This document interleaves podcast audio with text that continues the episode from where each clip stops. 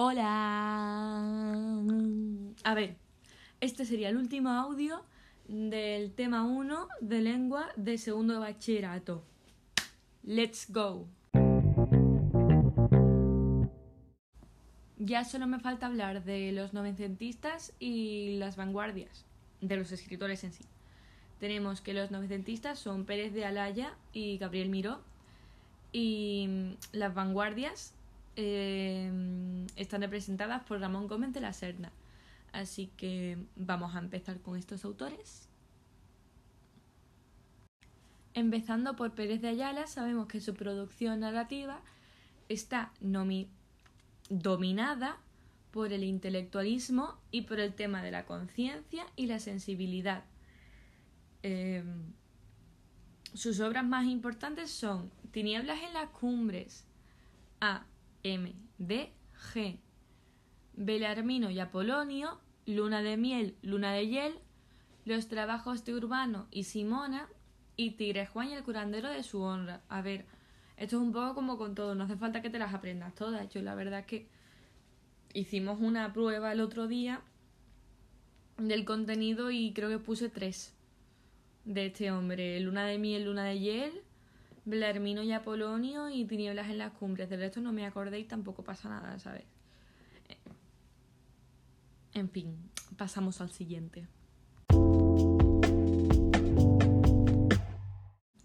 Vale, se considera que la obra de Gabriel Miró eh, se divide en dos etapas. La primera que tiene influencia modernista, en la que escribe Las cerezas del cemento, que desarrolla el trágico amor de un joven muy sensible llamado Félix eh, por una mujer mayor llamada Beatriz y habla del erotismo, enfermedad y la muerte.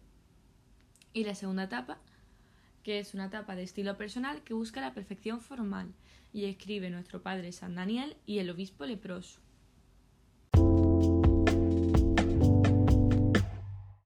Y por último, pero no menos importante, tenemos a Ramón Gómez de la Serna, que es, como he dicho antes, el único de las vanguardias que vamos a dar.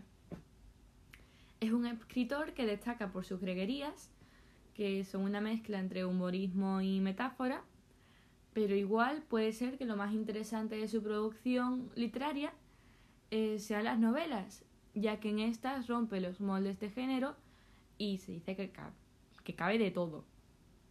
Básicamente, pues, lo que fuese. De aquí lo que hay que recordar es greguerías y novelas que rompen moldes de género, básicamente. Y luego entre sus obras destacan El novelista, que es la historia de un autor buscando motivos para sus novelas. La verdad es que es tan corto que es que en los apuntes este hombre ocupa cuatro líneas. La verdad es que te lo puedes saber de memoria, ¿sabes? Pero bueno, lo importante es que con esto ya hemos acabado todo el tema 1 de lengua y ya estaríamos preparados para, para el examen o lo que fuese. Así que espero que te sea leve y que mm, seas capaz de sacar una buenísima nota, o al menos una buena nota, para mm, que seas muy feliz. Porque te deseo eso, felicidad. Así que con esto y un bizcocho, ya he terminado de grabar todos los capítulos. ¡Toma!